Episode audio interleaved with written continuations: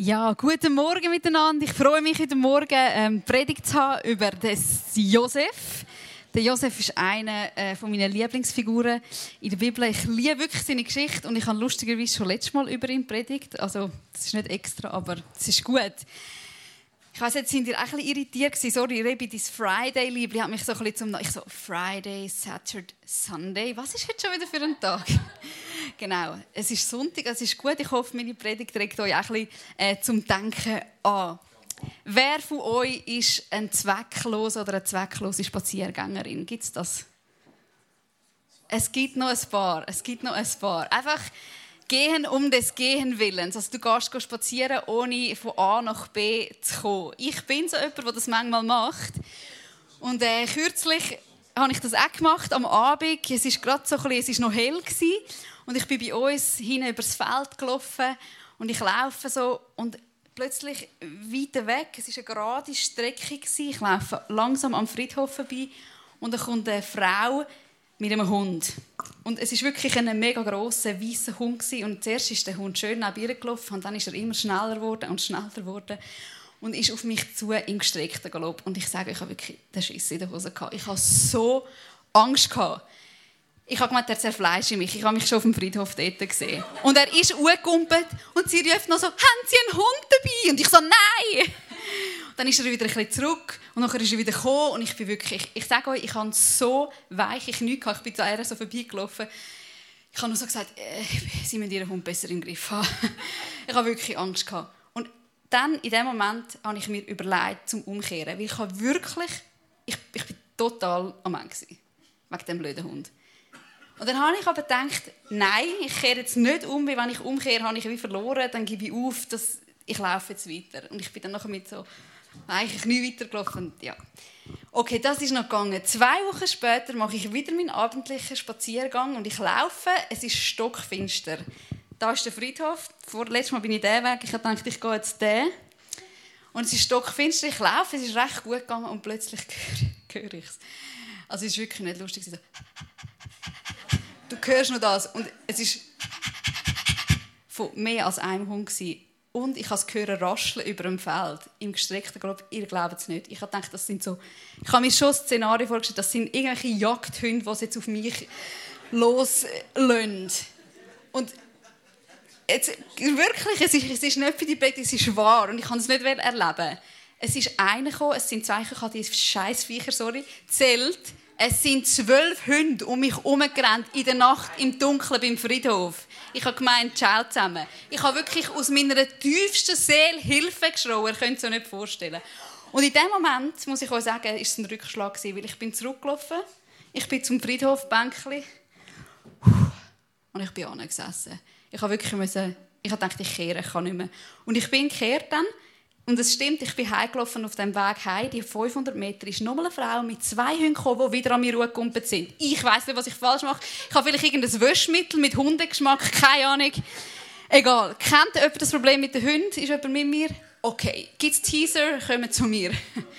Ich weiß es nicht. Ja, der Josef war auch so ein Mann, der immer wieder weitergelaufen ist und immer wieder so Rückschläge erlebt hat in seinem Leben. Er war der Lieblingssohn von seinem Vater und dann hatten seine Brüder in den Brunnen gerührt. Dann ist er da mit der Kamelkarawane gelaufen, ist aufgestiegen beim Haus von Potiphar, ist wieder, ähm, hat wieder einen Rückschlag, Rückschlag erlebt, er musste ins Gefängnis, ist einem Missbrauch beschuldigt worden. Hey, der Josef hat wirklich viele Rückschläge in seinem Leben erlebt. Und im Moment sind wir dort, wo er im Gefängnis ist. Und wir haben letztes Mal gehört, wie er Träume vom Bäcker und vom Mundschenk deutet. Und die treffen dann wirklich so ein. Und dann denkt Josef so, jetzt geht es hoffentlich wieder ob sie mit mir. Und er hofft auf Befreiung. Er sagt dem Mundschenk, leg doch ein gutes Wort ein beim Pharao für mich. Nur leider vergebens. Der Mundschenk vergisst ihn. Und heute wollen wir wie so schauen, hey, der Josef, der immer wieder die Rückschläge erlebt, wie handelt er das, wie geht das? Ich weiß nicht, ob du den Moment kennst vom, vom Schock oder der Moment, wo du noch Herzrasen hast, wo du Schweiß badet. Oder sogar noch mit Tränen in den Augen oder brüllend verwachst am Morgen und merkst, ah, es ist alles nur ein Traum gewesen. Ich bin so eine ähm, Intensivträumerin. Ich kann meinen Mann fragen, er hat viele Geschichten auf Lager. Ich habe ihn schon angegriffen, weil ich gemeint habe, er sei ein Cobra. Ist er dann nicht. Genau, also ich kenne das, vielleicht bist du auch so jemand, ich weiss, es gibt Leute, die sagen, ich träume überhaupt nicht. Ähm, cool für dich oder auch nicht cool, es kann auch lässig sein, es gibt auch gute Träume. Ähm, der Pharao hat auch so einen Traum gehabt. Im 1. Mose 41 lesen wir, wie der Pharao schlaft und er träumt. Er träumt von sieben fetten Kühen, die aus dem Nil raussteigen. Ich tue so jetzt ein bisschen nacherzählen, es kommt nachher noch eine Schriftlesung.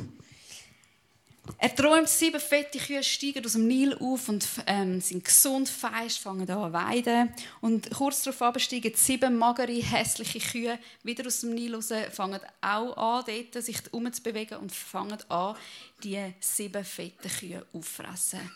Also ein bisschen grusig.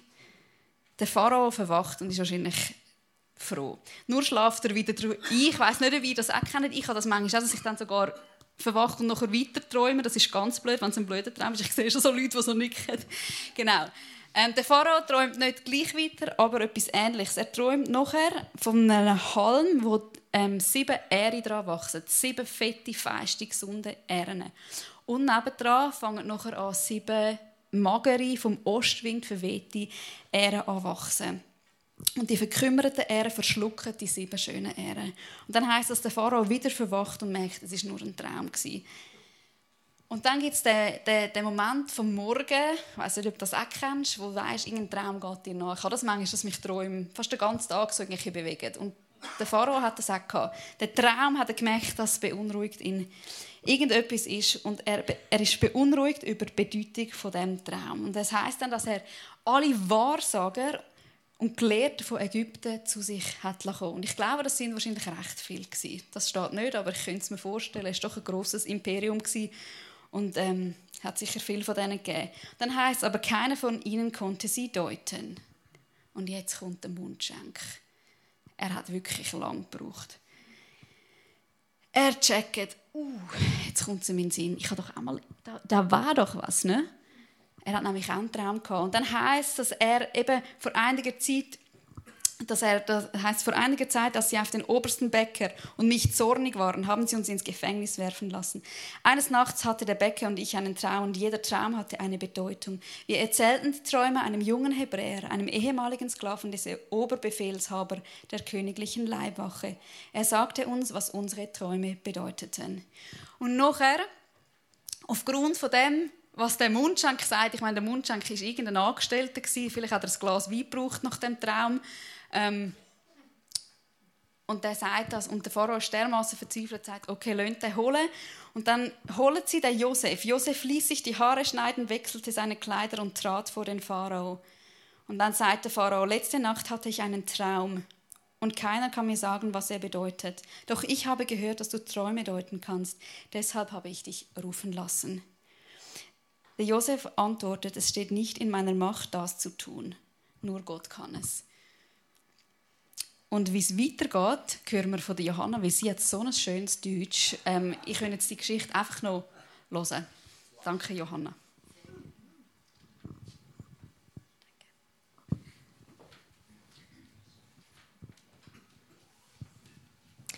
Beide Träume bedeuteten dasselbe, sagte Josef zum Pharao. Gott hat ihnen durch sie mitgeteilt, was er tun wird. Die sieben fetten Kühe und die sieben schönen Ähren stehen für sieben reiche, fruchtbare Jahre. Die sieben mageren, hässlichen Kühe und die sieben vertrockneten Ähren stehen für sieben Hungerjahre. Gott hat ihnen gezeigt, was er tun wird. In den nächsten sieben Jahren wird es in ganz Ägypten reiche Ernten geben. Nach ihnen werden jedoch sieben Jahre des Hungers kommen. Sie werden so schwer sein, dass der Überfluss vergessen sein wird. Der Hunger wird das Land aufzehren. Die Hungersnot wird so schrecklich sein, dass sich niemand mehr an die guten Jahre erinnern wird. Dass sie den Traum zweimal geträumt haben, bedeutet, dass, dieses dass diese Ereignisse bei Gott beschlossene Sache sind und dass er sie bald eintreten lassen wird.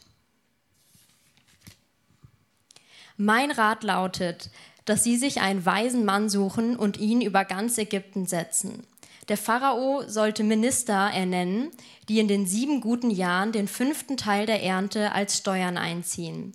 Sie sollen alles Getreide der sieben guten Jahre in den königlichen Vorratshäusern in den Städten sammeln und aufbewahren. Auf diese Weise wird es genug Vorrat für die sieben Hungerjahre geben und das Volk wird nicht verhungern. Danke, Johanna.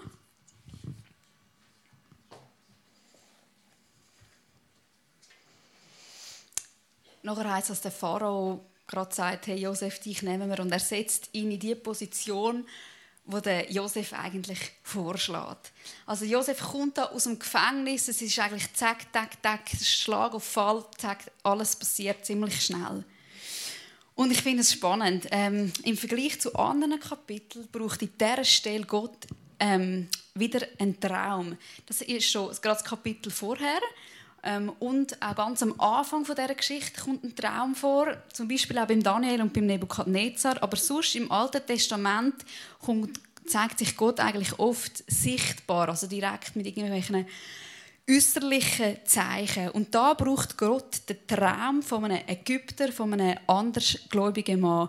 Und ich weiß nicht, ob der Josef mit dem gerechnet hat. Und ich habe ein kleines Detail nicht gelesen. Der allererste Vers heißt ähm, heißt, zwei Jahre später träumte Pharao. Also in der Zeit, wo der Mundschenk befördert wurde oder wieder aus dem Gefängnis rausgekommen ist, in der Zeit, das sind zwei Jahre sind vergangen. Hey, zwei Jahre im Gefängnis, ja, stelle ich mir jetzt eigentlich noch recht lang vor. Und ich weiß nicht, ob, Gott, ob, ob der Josef sich das überlegt hat, hey, hat Gott mich eigentlich vergessen? Gell, ist ein Detail, vielleicht zwei Jahre, aber ich finde es eigentlich ist es wichtig. Von diesen zwei Jahren wissen wir und lesen wir nichts. Und das ist etwas, was so oft in der Bibel vorkommt, eine Pause. Tage, Wochen, Monate, Jahre verstreichen, wo wir nichts vom Wirken von Gott lesen. Und vielleicht findest du dich selber in deinem jetzigen Leben, in deiner Zeit, wo du drin bist, in diesen zwei Jahren drin, wo du wie merkst, hey, Gott, wo bist du eigentlich? Hast du mich vergessen?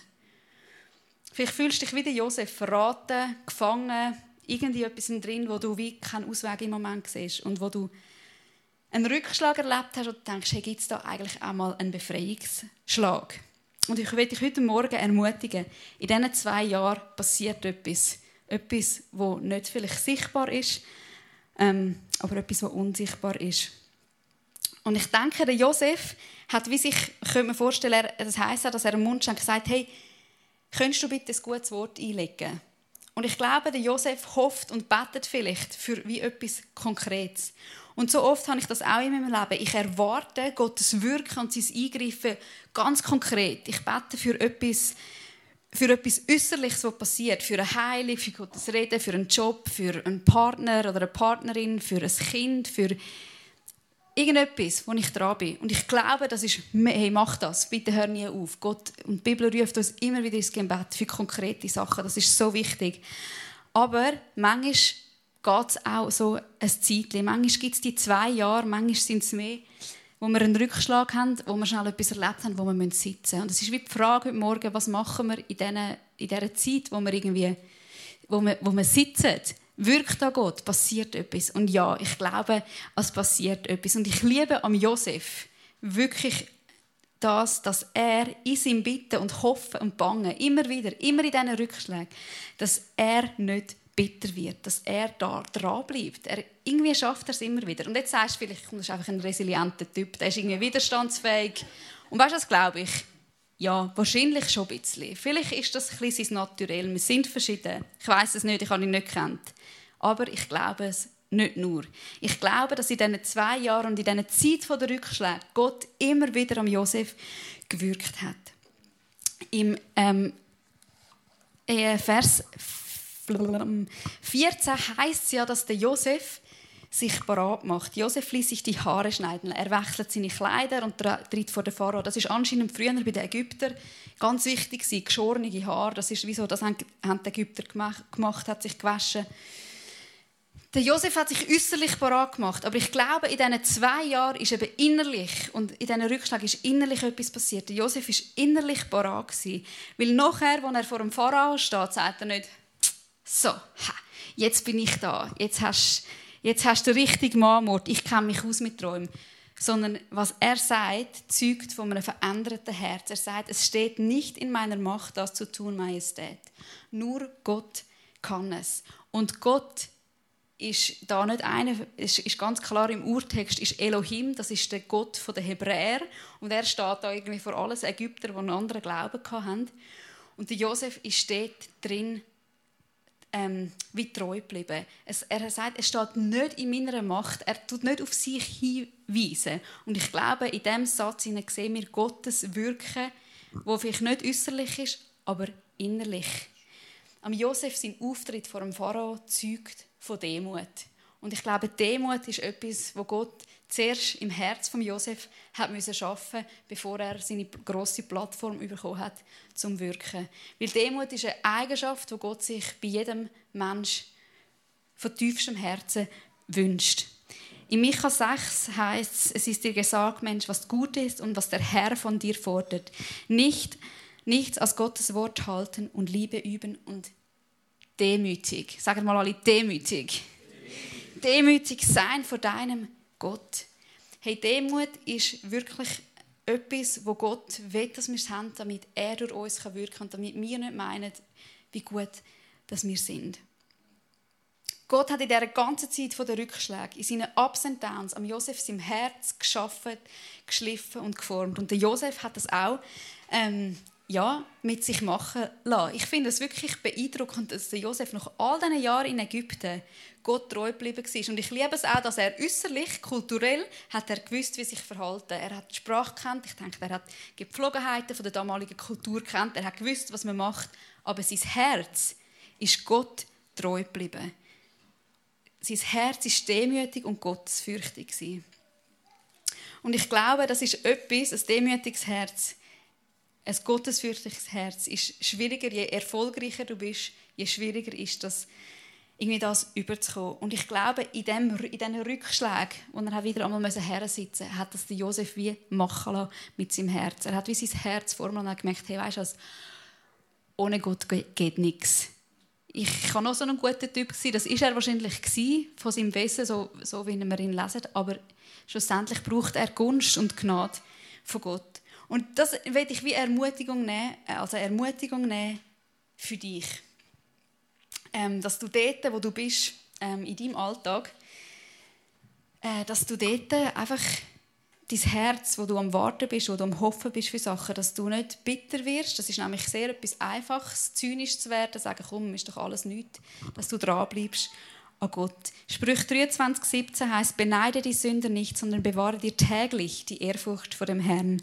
Denn du hast eine Zukunft und deine Hoffnung wird nicht enttäuscht werden. Hey, das ist ein Ringen. In der Sprüche heißt es auch, es ist ein Ringen um die Ehrfurcht vor Gott dass er es im Griff hat und nicht ich.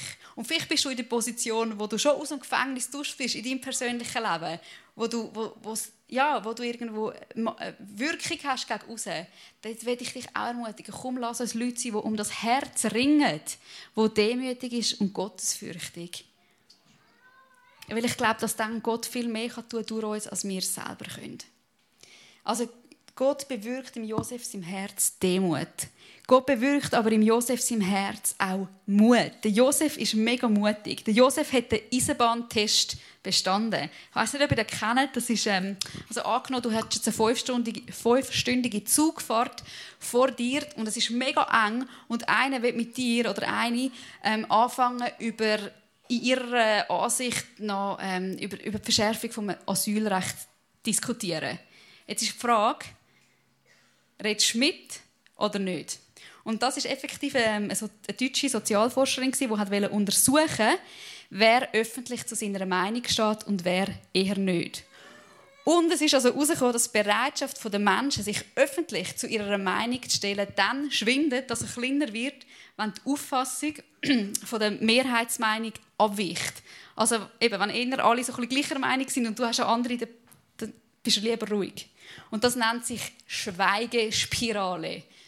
Und diese Schweigespirale, in die ist der Josef wirklich nicht reingekommen. Vielleicht wäre es in einer, ich weiß auch nicht, Genau. Also der, der, der Eisenbahntest hat also der Josef da wirklich bestanden. Weil stell dir vor, der war für alles Ägypter und der, in seiner Traumdeutung ist er einfach Fadengrad konfrontiert der, der Pharao. Ich finde das wirklich mutig. Ich meine, er hat nicht gewusst, was die Konsequenz ist von dem. Er hätte können für immer im Gefängnis gelandet oder gehängt werden oder was die Ägypter sonst noch alles für interessante Techniken haben, um Menschen ruhig zu stellen.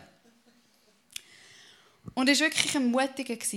Der Josef kennt Konsequenz nicht, aber er, er betet auch nicht. Das ist noch spannend da.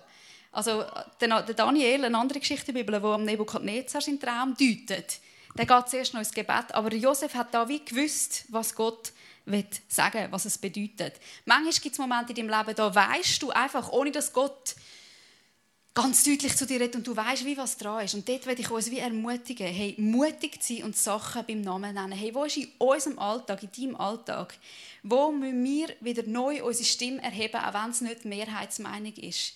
Und das ist für uns Schweizer, wo da will man sich ja nicht ins Gärtchen treten. Das ist uns manchmal, ist manchmal ein bisschen schwierig. Aber wo gibt es Sachen, wo du bei deinem Chef oder deiner Chefin, in deiner Familie, in deiner Nachbarschaft, wenn Frauen am Quasseln sind oder Männer über etwas schwätzen, wo auch immer du in einer Gruppe bist und eigentlich merkst, alle sind gleicher Meinung, aber eigentlich merkst du in deinem Herzen, es ist nicht, Gott will etwas eigentlich jetzt sagen. Hey, dann lass uns die sein, wo der Eisenbahntest bestehen, wo wie der Josef sind und mutig sind und Menschen konfrontieren und Sachen beim Namen nennen. Und warte auch nicht, bis du vor dem Pharao stehst und denkst, ja, wenn ich dann mal Bundesrätin oder Bundesrat bin, weil es jetzt gerade Platz gibt wie en masse, ähm, dann tue ich dann etwas sagen. Sondern nimm du Position ein, dort, wo du jetzt bist in deinem Leben, wo du weißt, da ist Ungerechtigkeit oder das sind Sachen, wo Gott wie will, ähm, ja, vielleicht auch reinreden und dich dafür will brauchen. Zum Beispiel, ich sage jetzt ein Beispiel. Es gibt immer wie mehr so Plakate mit irgendwelchen Frauen drauf, mit irgendwelchen Lokalen drauf, wo du kannst hergehen und dir das Vergnügen kaufen. Und ehrlich gesagt finde ich das so eine verdammte Schweinerei. Es tut mir leid, dass ich es einmal so sage, aber es ist so. Für das wird geworben in der Schweiz. Und dann bitte mach ein Foto von dem und es gibt eine Lauterkeitskommission und erhebt deine Stimme, Mann oder Frau. Und das mache ich manchmal und mache ein Foto und schreibe dann, sorry, geht gar nicht. Das ist nicht lauter. Es gibt Momente in unserem Leben, wo wir unsere Stimme erheben Und weißt du, ich habe schon Momente gehabt, wo es mich wirklich etwas gekostet hat. Es kostet mich manchmal davor, etwas zu sagen. Aber es ist gut und es ist, wichtig. Und ich glaube, wir dürfen und zählen immer wieder so unsere Position rein, wie der Josef, wenn wir wissen, es ist dran. Es ist nicht immer dran, etwas zu sagen, aber ich glaube, es gibt einfach so Momente. Römer 1,16 heißt es auch, ich schäme mich nicht, ich kann es irgendwie noch nicht bei mir habe ich es nicht? Okay, ich schäme mich nicht des Evangeliums. Auch der Botschaft, dass Gott wird Frieden machen mit den Menschen, schreibt der Paulus der Römer. Ich schäme mich nicht, weil es ist eine Kraft von Gott, die befreit. Manchmal, wenn wir uns ein bisschen dafür schämen, weil es ist nicht mehr so in und modern und es hat nicht mehr überall ein Kreuz und so. Es ist nicht mehr gerade populär. Aber komm, wir verfallen nicht in diese Schwiegespirale, weil wir haben eine gute ähm, Botschaft. Und das ist mein letzter Punkt. Und zwar liebe ich in dieser Stelle nochmal den Vers, wo der Josef sagt, nur Gott kann es, aber er wird ihnen sicher etwas Gutes ankündigen. Das finde ich unmutig wieder. etwas Gutes. Und dann kommt die Traumdeutung. Hey, sorry, Corona-Lockdown ist ja gar nichts. Das sind sieben Jahre, wo die ganze Wirtschaft voll zusammenbricht, weil 80 oder 90 Prozent der damaligen Zeit, das ist Landwirtschaft. Und wenn die zusammenbricht, bricht alles zusammen. Und der Josef hat den Mut, zu sagen, Gott wird dir etwas Gutes ankündigen. Im Urtext heißt das Gute ist Shalom und Shalom ist Frieden. Und ich glaube, Frieden ist etwas, das kommen kann, auch in Zeiten, die schwierig sind. Frieden ist etwas, das Gott schenken kann, auch im Moment, von der Not. Und der, der Josef ist da ein Mann von der Hoffnung, der sagt, hey, Gott hat etwas Gutes für dich parat. Und ich habe letztes Wochenende in so einem ähm, im Schweizer Business Magazin, das heißt so, ich habe das irgendwo auflesen gesehen und dann habe ich gerade so gesehen, was, welche Fähigkeiten Führungskräfte brauchen zurzeit. Und wisst ihr, was ist gestanden, was am meisten gefragt ist momentan? Glaube und Zuversicht. Zuversicht und Glauben, so, das ist der Reihenfolge. Und ich also gedacht, wow, der Josef war voll modern. Vor tausenden Jahren ist das genau das Gleiche wie heute. Hey, der Josef war der Mann, die Führungskraft, die man braucht. Zuversicht und Glauben. Hey, der Pharao hat den Fünfer uns wirklich mit dieser Traumdeutung. Ich finde es wirklich cool. Der hat ihm den Traum gedeutet und dann hat er gerade noch die Lösung parat. Also diesen Typ willst du in deiner Firma haben, oder? Und das finde ich einfach, das ermutigt mich. Und ich wünsche heute Morgen auch dir, dass es dich ermutigt, dass, dass, dass da Zuversicht und Hoffnung drin ist. In, einer Zeit, wo wir drin leben, wo immer wieder von außen her viele Herausforderungen sind, wo viel Not ist, wo viel, pff, wie schaffen wir das ist. Und in dem Innen wieder zurück zu Punkt 1, dass eben Gott wirkt. Auch in der Not kann er etwas schaffen. Auch in der Not kann Gott Frieden schaffen, kann Gott etwas in unserem Herz bewegen. Ist Gott dran? Und du darfst jemand sein, der so ein Hoffnungsträger oder eine Hoffnungsträgerin ist und das Gute rausbringt. Dort in diesen Challenges, wo du drin bist, in deiner Familie, in deiner Partnerschaft, in deiner Firma, da gibt es ganz sicher so Leute, wo, vielleicht bist du selber Leute, die in einer Not sind und bist jemand, der Menschen doch ermutigt und sagt, hey, Gott hat etwas Gutes für dich parat, auch wenn du im Moment vielleicht am Sitzen bist und am Warten bist auf Gottes Eingreifen. Wenn Rückschläge kommen, wünsche ich mir, dass ich jemand bin, das ist mein Gebet, dass ich nicht zurücklaufe und heimgehe. Vielleicht muss ich manchmal sitzen und warten und in dieser Zeit Gott an meinem Herz arbeiten lassen, wie es der Josef gemacht hat. Und nachher aber wieder aufstehen wie der Josef, anstehen, mutig sein, meinen Platz einnehmen und weitergehen. Im Wissen, dass Gott da ist. Im Wissen, dass Gott mich brauchen will. Das, was mir in die Hand ist. Das, was dir in die Hand ist. Du hast andere Fähigkeiten und Talent und, Möglichkeiten als sie oder er, der neben dir sitzt. Und dass wir das immer wieder nehmen, Gott hergeben und dass er andere Menschen sagen. Und das hören wir dann nächstes Mal in der Geschichte, wie es weitergeht, wie, wie der Josef seine Position einnimmt und das zum Sagen wird für ganz viele andere Menschen. Das ist mein Gebet für dich. Und Band, ich darf gerne vorkommen. Ich habe einen kurzen Text, so ein bisschen als Zusammenfassung. Und ich will noch beten.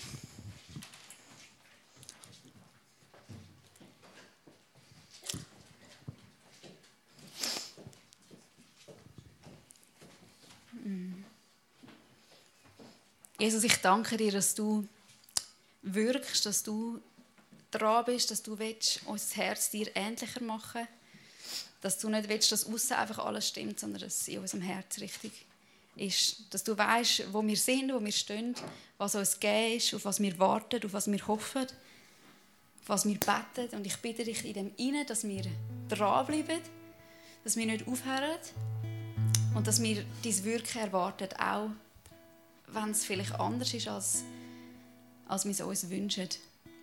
Ich bete, dass du uns ein demütiges Herz gibst, dass du uns immer wieder Mut gibst, unseren Platz einzunehmen, anzustehen und zu reden, wo, wo wir sollen reden. Wo, dass du uns aufzeigst, ob vielleicht Ungerechtigkeit ist oder Sachen, die wir ansprechen müssen, wo wir können, aber einfach auch hinweisen auf dich, auf unsere Hoffnung, auf die Kraft vom Evangelium. Danke, dass du uns befähigst, dass du uns das gibst, was nur kannst du geben kannst. Und danke, dass wir Hoffnung haben in dir. Und ich bete heute Morgen, Heiliger Geist, dass du ja, einfach ausgehst und Hoffnung schenkst, wo jetzt Leute da drin sind, die vielleicht gerade keine Hoffnung mehr haben.